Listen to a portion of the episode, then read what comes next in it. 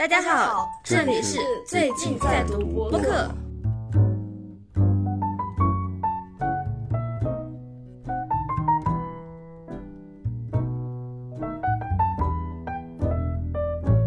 然后下一个其实是对他们两个的采访。刚跟那个 Saki 接触的时候，就是我们第一次连接上头的时候，然后我就对他的一些故事很感兴趣。后来 Uniqlo 进来之后，我对他的一些故事也蛮好奇的，所以就是想稍微采访一下。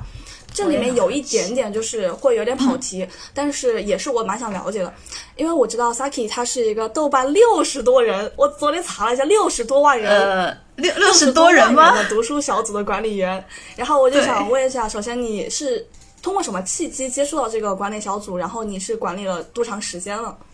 啊，那我都是大二左右吧，那个时候。在豆瓣上加的这个组，这个六十多万人的小组，毕竟不是我创立的，我只是管一管它，偶尔上去管一管而已了，并没有什么特别了不起的地方了。而且这个豆瓣小组和其他的什么群啊，或者是贴吧什么的，有蛮大的不同的，就是它可以自己运行的，可以挺好的，并不需要我这个管理员。啊，当时我是。看了一段时间，刷了一段时间，然后发现首页的那个广告特别多嘛，有点受不了，我就给我们组长发了个私信，就说那个近期广告好多啊，有空能不能 删一删什么的。过了段时间回复嘛，他也挺忙的，就说要不你你来帮忙管理一下吧。组长这句话，那现在的话就是你来你上啊，你行你上啊。嗯，反正当时就加了管理员嘛，就偶尔删删帖子呀，放放人进来啊什么的。他不需要人管理豆瓣小组。嗯，有时候我觉得管理反而让他没起到什么好作用。确实，不管理他，他他讨论度还挺高的。确实，因为我之前有在那种就是聊剧的时候，这个剧就是正在播的过程中，然后我去这个剧的这个小组，然后去发帖，然后可能我。我是很喜欢那个剧的，但是可能我里面有一些吐槽的部分，而且我是完全合那个组规的。但是那个组长或者管理员，他可能就觉得他是这个剧的死忠粉，他就看不惯我这个行为，他就把我帖子删了。啊，把把 把他删了是吧？我会放着，尊重每个人发言的内容。然后，那你在这个过程中有什么遇到好玩的或奇葩的事情吗？打个比方说，因为我每次入组是要写那个入组申请嘛，有什么特别有意思的吗？或者说，因为那个组它会有很多微信群嘛，哦，读书群嘛，就是很多人去加这个，然后每个人差不多会创自己的。那你有遇到什么好玩的群？除了那种只是我每天打卡我读了什么书以外，这种打卡群？嗯嗯，我感觉打卡读书群啊什么的，是近几年突然在我们组里面开始泛滥的。我记得以前我大学的时候，研究生的时候好像没有很多。我记得我大学的时候，那时候没有。特别多的读书群，我自己建了一个，我建了一个一个月一本书计划，当时有很多人参与嘛，什么一百来个人嘛，每个月我就把每个人他月初订的那本书啊列成一个 Excel 表嘛，粘贴出来，然后大家互相可以看到，就其他人都看了些什么书，然后月底的时候就问问他们，你们看完没有？看完的打个勾，没看完的，没没看完空着怎么样的？最后大家一看啊。看完的这么多人，自己没看完，就有点促进作用嘛。当时弄了三四期吧，学业太忙了，就闲置了。我听你说那个群一百多个人，我就觉得很难维护，太麻烦了。对，月月末要老是问他们，你们看完没？看完了哪些什么的，搞那个表。现在的群就多起来了，有可多好玩的东西。还有一个事儿特有意思。就有一天我在小组首页的时候，看到有个帖子被顶上来了，啊，是一四年的帖子，当时都是二一年了，我看一个一四年的帖子被顶上来了，他是说五年之后要怎样的帖子，一四年写的，然后很多人就在一四年那个帖子底下回说自己五年之后要达到什么一什么什么二什么什么三什么什么这样子的目的啊什么的。让我看，现在都五六五六年了，楼主也没有说啊。楼主当时说是你们留下自己五年后的愿望，然后我五年后提醒你们，看你们完成了没有。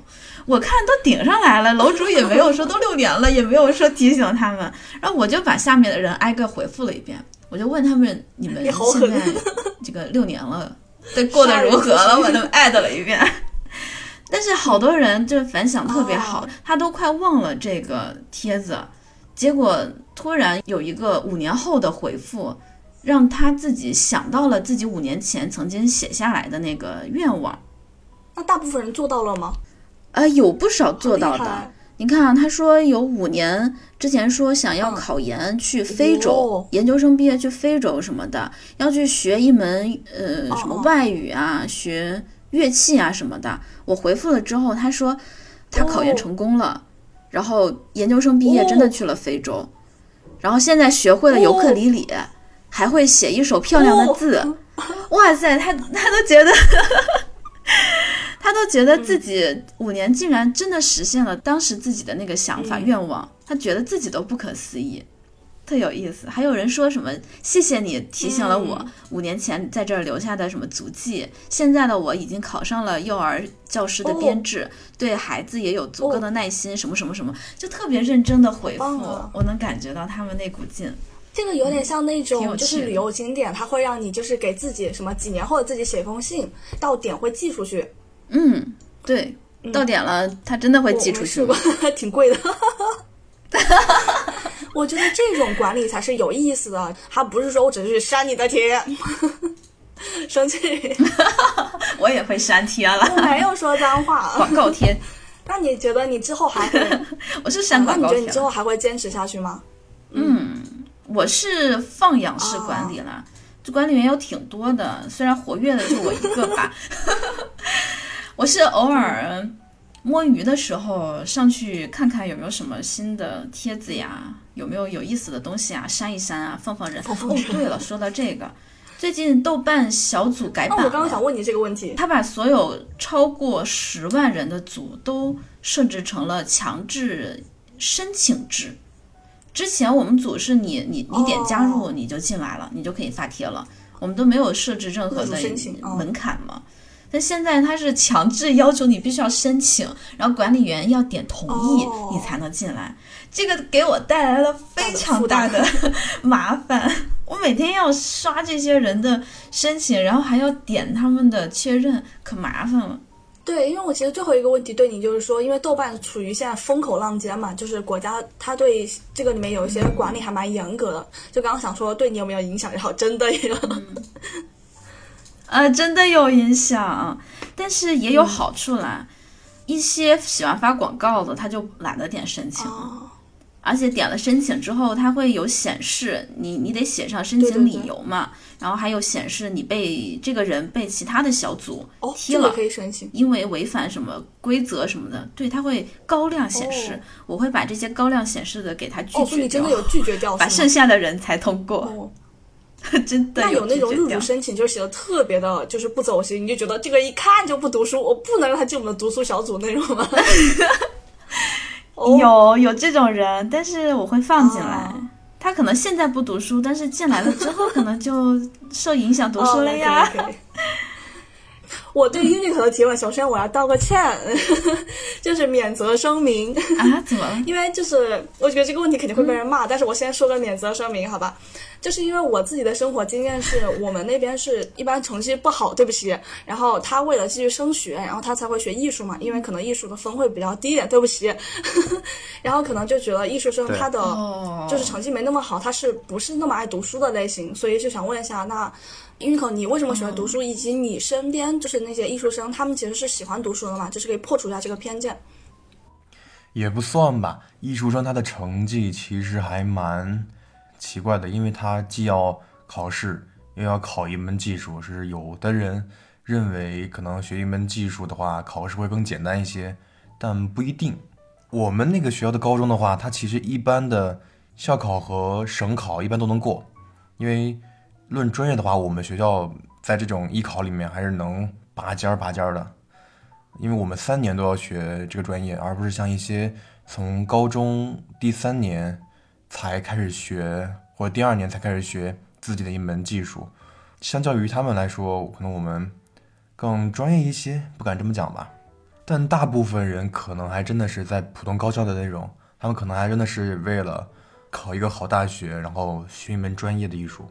我喜欢读书，可能是因为我有发现到了我自己是一个特别渺小的人，自己是一个特别弱的人，而不是比如说在我们宿舍吧，就会有一个人，他的编曲能力、音乐创作能力都特别强，但是他就凭这几个点，他就觉得哦，我可以在这学校称王称霸了。双引号啊，真的不是称王称霸，就是觉得自己是某一个头一号人物，想当当的头一号人物，没有批评或贬他的意思，就是所谓一个人性嘛，人在某些方面有了一些特点，就有可能会这样。我本来是一个特别喜欢写词的一个音乐制作人嘛，我从初中就开始写词，直到后来我开始读一些社科类的，比如《乌合之众》这样的书，我发现了有很多话我讲不出来，尤其是用文字讲不出来。在那个时候，就又觉得自己是一个特别弱的人，然后就想开始学学哲学，然后现在慢慢读了一点点哲学史，了解到一些哲学问题，发现有很多话可以通过自己的口讲出来了，而不是真的就一直在苦苦的在思索、苦苦的挣扎，为什么那些话我讲不出来？比如说，当我们想讨论一个特别神圣、特别妙不可言的事情，我们一般就想用一个 God 神来表达这个词，或者是基督教的那个神，或者是。中国的某一个神，但是在哲学里面，你可以用到一个词是亚里士多德的神。那个神不是基督教的神，因为亚里士多德那个时候基督教还没有传过来，他那个神好像不是一种我们一定要都去爱他，而是人类人力所不能及的事情之外的那个事情。比如说，每个人都会遇到那个神，如果你能和他合而为一到他那里面。你的精神就会特别愉悦，精神就会特别饱满一次。我觉得每个人可能人生中都会有这么一次吧，但这是很难的。只要一个人一生中能有那么一次，这就是太幸运的事情了。精神会特别的丰满，这还可能牵扯一个合二为一和合二为一的概念。那是一个神嘛？我们毕竟不能和他神和人合二为一，而是我们的身体合到那个神的里面去了。这就也不算是。特别的唯心主义吧，很充盈的精神，很丰满的精神。我身边的人可能读书比较少，但是也有。我在学校的时候会有那种读书的小会、读书会，然后呢，我就会偶尔给他们分享一下我的一些读书的经历啊，读书的一些经验，读书的一些看法。也认识了很多的不同专业的学生，有舞蹈系的，有作曲系的，还有。我们本系的，对我们我认识我们本系的都需要靠这个读书小会。大部分学音乐的其实是不怎么读书的。反正如果就按我们宿舍算的话，只有我一个人读书。我认识的学编曲的话，可能只有三个吧，会读一些书，而且可能大部分都是一些网络小说，但也是算书。很多艺术生，很多音乐生吧，很多音乐编曲专业的吧。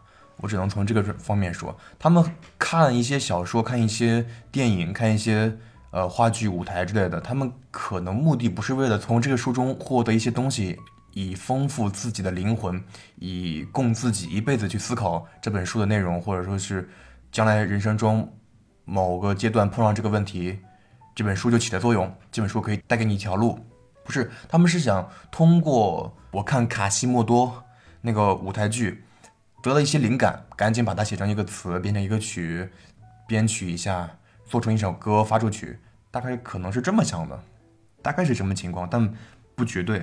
嗯，就是我以为艺术生就是只有在高三的时候去参加那个艺术类的考试，好像考试的内容就是画画什么的这种。然后我听你说是一个艺术的学校，然后三年都要学，我突然就觉得好专业了。你学的是啥呀？我学的流行演唱，就是声乐。哦。其实我我想先问一下，就是为什么会觉得艺术生不喜欢读书？我没有觉得艺术生不喜欢读书啊，我是觉得艺术生好像是不像我们就是平常要高考一样学物理化学这种。然后他会去选择艺术，肯定是对物理、化学啊、生物啊、历史啊这种不感兴趣，他才会他对艺术就画画、声乐这种跳舞更感兴趣，他才会选择去学艺术吧。感觉现在主流的都是参加高考啊、的考试啊那种的吧。嗯，艺术生现在在学校里，国内学校里慢慢成了一门技术，而不是一门。真正的艺术。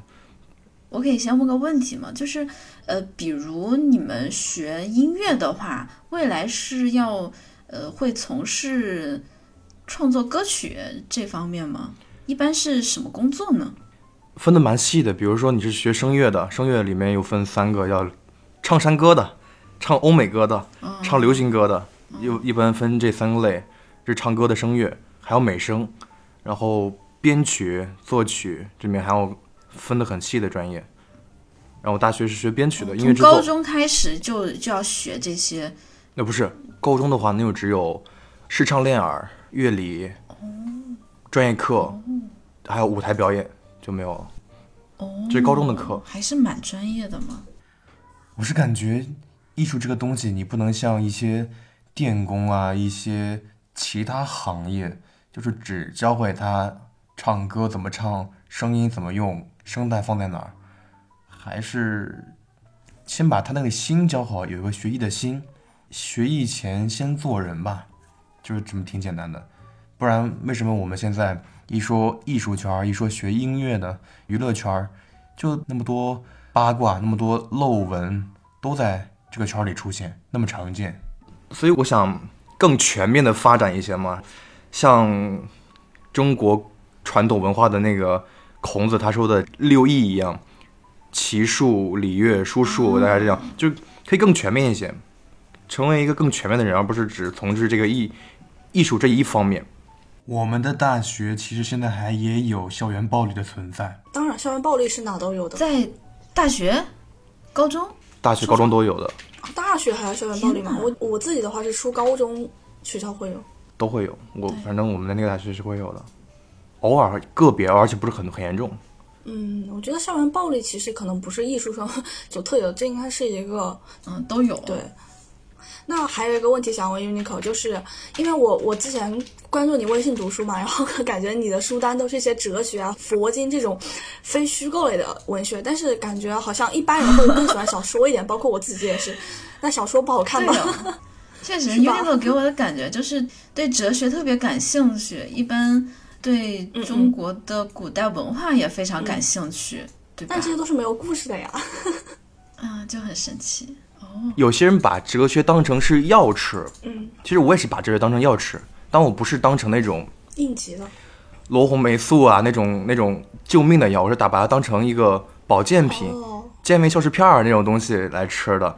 我是我想看到这个世界的更多面吧，不管是从唯心主义啊，还是唯物主义，看看他们所了解的世界，他们所感知到的经验的总结或者辩证出的结论，看他们的世界是怎么样的的，因为。它可能会使我的想象力更强，可以接纳的东西可以更多，告诉我这个世界可能像柏拉图说的一样，只有理念世界才是最真实的，以其他世界全都是模仿的模仿。我可能就是因为有些话自己用自己所常识的经验到的语言讲不出来，然后想看看哲学里面有没有什么能力帮我讲出来，最后发现其实是有的。冯友兰先生之前讲过一段话，说哲学是使人作为人而成为人的学问，而其他学问是使人作为人成为某种人的学问。第二个我们挺好理解的，就比如说我们学一个会计，学一个其他的那种专业，然后我们之后成为会计师、成为金融师之类的。但哲学不是，他是想真的是让你成为一个人，而不是成为某一个会计师或者金融师。再比如说我之前可能想的是。呃，等我死后，我要在我的墓碑上写一大堆文字，但是我现在可能想的就是，我只想在我的墓碑上写一个字“人”而已。如果没有疫情的话，我可能也不会像现在这样啊。就是说，其实我们现在的环境会让你其实更加想去探讨这个世界的本质，它是怎么样去去回答一些重大的命题。但是小说可能它这方面可能比较隐晦，它是以故事性为主。你觉得可以这么理解吗？可以这么理解，我是当解药吃，有一有一小段时间吧，而且当时也是对佛经感兴趣，当时看了一小段，当时是觉得人生在世特别的苦，佛经不是有 有有一些说法是什么世间有疾苦嘛？什么苦什么苦什么苦的，我当时就对他特别感兴趣，觉得他可以拯救我，让我从这个苦海之中脱离出来。当时是经历了一些不好的事情，是吗？嗯，就觉得挺累的，有得到缓解吗？就是通过这些书写，有一点点吧。毕竟连佛经都承认说世界上就是有这么多苦，那 那那我我有这么多苦，那也挺正常的嘛。后来就好了。嗯，我特别想分享一段尼采的话，查拉图斯特拉如是说的第一卷的最后一句话，叫。现在我命令你们丢弃我，找到你们自己。只有当你们全部否定我的时候，我才会回到你们身边。就是我想对那些比如说需要哲学救命的人来说，觉得你不能成为某一个哲学家的拥趸的。你可以和他们对话，你可以和他们交流，但是当你成为他们的拥趸的时候，你好像不是在学哲学了。哲学是唯一自由的学问。嗯，对，哲学就是我们为什么要认识世界。我们为什么要改造世界？我们要改造世界成什么样子？为什么要改造成这个样子？嗯，上面这个就是怎么突然开始讨论哲学了？OK，然后上面呢，就是我想对那个 Saki 和 Uniqlo 他们的采访，下面一个环节就是说一下大概各自的一些读书习惯。这样的话，不仅可以让听众更加了解我们，而且之后可能我们自己选书的时候也会对彼此有更强的一个了解。这样可能我们以后选书时间会更短一点。第一个是，就是你们每周大概的一个阅读时长。我自己的话，是因为我以前是上班看书比较多，下班之后一般就不看了。但是我们现在公司管比较严，所以之前差不多每天可以看两三个小时，现在可能最多只能看一两个小时，而且还是吃饭的时候才可以紧赶慢赶看这样子。哦，你每天可以看三个小时啊，那很长哎。之前工作管的比较松的时候，哇哦！但是我看书比较慢。Uniqlo 呢？一天一个小时还是有的，嗯，一个月可能小三十个小时，可能更多这样子。我的话一般周末看吧，得看什么书，真的。就我看网文，我是见缝插针的看，因为网文也不在意前后的逻辑，我只用看一个故事嘛。我每天都可以看很久，晚上也会看。就网文的话，但是我想看的那些。置身室内这种，我必须得画一个单独的时间来看它，那就只能是周末了。当我想看它的时候，我可以看很长时间，直到把它看完。那你们看书其实是习惯电子版还是纸质版？这个好像也是很多人一直要讨论那个话题。嗯，我现在已经基本上都看电子版了。嗯，我差不多也是。我现在我的桌子上现在有三本书，一本是《围城》，两本《青年志》，就是他们问题青年他们的书。那个青年这两本书，我我基本一页都没有看。然后 你小点声音。消费主义陷阱。不，他们是送给我的书，但我一页基本都没有看。然后围城的话，我基本看了一半。然后现在我可能半年没有拿起过这本书了。但电子的话，我可能会使用 iPad 就是看书，基本也不会买书了。我觉得还是这个时代的变化，因为我记得我高中之前，甚至大二之前吧，基本上都看纸质书。而且当时我特别喜欢去图书馆，特别喜欢泡图书馆，就很喜欢很多很多书带我，就跟选皇帝选妃似的，很多很多书带我挑选的这种感觉。但是现在就人手一部手机，还有 Pad，还有电脑什么的，看电子书非常方便。那以前也是没有啊，以前也没有微信读书，也没有什么别的东西嘛，也看不了电子书，只能看盗版的。我觉得还是时代也会有变化了，现在电子确实很方便。纸质没地方放了，处理也挺麻烦。那你们看书的话，是喜欢偏什么类型的？是那种有剧情的小说类，还是一些社科类，或者是一些什么学科的入门书啊这样的？我其实社科类比较多，小说很少，小说仅限网文和科 幻。近期会对科幻感兴趣，名著已经看的很少了，基本上都是小时候看的。嗯，我是小说的拥趸，我就是很喜欢看小说。你是喜欢看小说？完蛋了，那我们这样根本就是凑不齐，选不定一本书。没有，我也会，因为我不看，就我自己靠自己挑选的话，我不看这类小说。但我觉得我需要去摄入多样的信息嘛，所以你们选出来的书，我会很感兴趣去看，因为这是我靠自己肯定不会选的书。那你们一般选书的时候会怎么选？就是我自己的话，可能会听一些读书博主啊、公众号呀，或者一些所谓的名人，比较所谓，就是一些名人的推荐。然后或者是，咱们说我看了一个作家这本书，然后我觉得，哎，他这个文笔写的特别好，我就会再去找他的呃一二三四五六七本书，然后一起来看这样子。啊啊，小说类的我跟你差不多，小说类的我也是这个作者写的好，我就会看他其他的书。但是社科类的话，主要还是看推荐吧。我也有关注博主，也有他人的推荐，也会有那种开屏，就就随机推荐嘛，感兴趣，还有排行榜啊什么的。对对对，还有排行榜什么的。Uniqlo 呢？我甚至不知道我看的书是什么类型的，就比如说那个，你们搜一下叫熊毅写的那王阳明一切心法，我不知道这属于教科书吗？还是属于一个呃社科吧？社科吧，社科吧。可能看社科和历史，还有小说，其实多都蛮多的。那你们有什么推荐的一些博主吗？或者是，就你会觉得，哎，他读书品味还蛮好的。Oh no！我的博主都是推荐网文的。哎，有一个可以推荐。我先找找，你们先说。嗯，我我一般是，比如说我想看一下王阳明的，我就去搜一下这个人的名字，然后可能会出来一些书。我想看一些哲学史的，就搜搜哲学史，然后会出来人大教授的、复旦大学教授的，大概这样。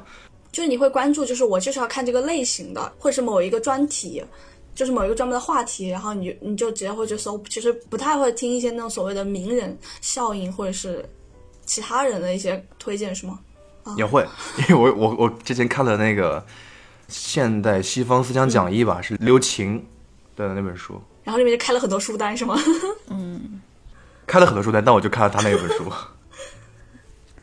啊，对对对，呃，我会我会看别人的名人的书单，我会从里面选一些书，我自己感兴趣的看。我对别人的书单很感兴趣。我自己要推荐的一个可能读书播客，哎。我们我们体量太小了，我们都不算竞争关系，就是一个播客叫文化有限。但是，嗯，对他们之前没有没有没有没有播客没有竞争关系，不要搞 那么竞争。那就是另外一个 友好播客。文化有限，然后我自己很喜欢 他们。这就是去年我读了一百多本书嘛，然后可能里面有六七十本书都是他们做了播客，是他们提前预告说他们下期要讲这本书，然后我因为我很信任他们选书的质量，所以我就去看了，然后我再去听他们的播客。他们选的书就是各种题材都有，有社科的，有小说的，然后都是不同类型的，有那种特别有名的经典，但是也有一些那种可能二三十岁的作家写的一些新时代的一些书，就他们选的书，我觉得都还挺喜欢的，没有一些特别。质量特别劣质或者比较平庸的书，当然，如果那种平庸的书我一看我就不感兴趣，我就 不会去看了。啊，那还挺。但是我们自己做播客以来这两个月，我就再也没有听过他们的任何一期播客。为什么呢？不知道，就感觉他们的准备啊，什么修 notes 都比我们写的好，然后觉得就会反逼自己，是无言以对，是吗？你怎么这样子？就会觉得有有压迫感了。So ga。我关注的那个博主是微博上的，叫安迪斯陈峰，他也是一个经常推文和推书的博主，他主要还是推网文啦。以前关注他是因为有一个我特别喜欢的网文叫《诡秘之主》，然后安迪斯陈峰是《诡秘之主》的忠实粉丝吧，反正就通过这个就关注了他。他每年还会办自己的一个什么。一个评奖的一个比赛，哎，不是比赛，就是一个评奖的一个活动。就网上很多大家一起投票推自己当年度什么最喜欢的什么什么书嘛，然后评出来一个书单出来。我我看着内容都还蛮不错的。他平常除了推网文，还会推一些实体书啊什么的，就一直关注着在。好，那我们讲的这些都会放在 show notes 里的是吧，Saki？嗯，我会的。然后，其实我们前面刚刚有呃，之前有讲到嘛，就是说我们其实四大名著原著都没有看完嘛，所以你们会强迫自己去啃一些大部头的原著吗？不会，不会。我最近砍了一本。什么？《封神演义》。什么？它有三卷，我看到第三卷的第六十八回。你是这里对这个题材感兴趣，还是觉得这些书是那种我死之前我一定要读一遍？那还不如就现在读了那种。哇塞，太夸张了！你要说名著的话，这可能是我啃第一本名著，但是不算是第一本大部头。我之前啃过那个《平凡的世界》，那个其实要比这个好啃一点。一二三，对，挺长的。我是有想看的名著，但是没有看下去。我会觉得很可惜，但我不会强迫自己一定要看下去。比如说《百年孤独》，啊，深吸一口凉气。我很想看，但是那个名字，我实在看不下去。我初中的时候有一段时间就是特别喜欢装什么，然后就我初中的时候买了一本书叫《复活》，是俄罗斯的那个。嗯，哦，没有看下去。不行不行，我不行，我也。同时看了《巴黎圣母院》啊，野性的呼唤》什么那些还挺喜欢的，对它故事性会比较强一点。嗯，巴黎圣母院可以，那个挺好看。那你们这些如果大部头就是啃了没啃完，或者是说一直想看但是没看，那你们会焦虑吗？不焦虑会可惜。之后过两年了，又感兴趣了，再试试看看吧。看得下去就看，看不下去就算了。没看完的书，还是之后会找个时间把它继续给补补完吧。哦，我是不太在意剧透的，就可能他把后面内容剧透以后，我也会继续听、继续看，这样。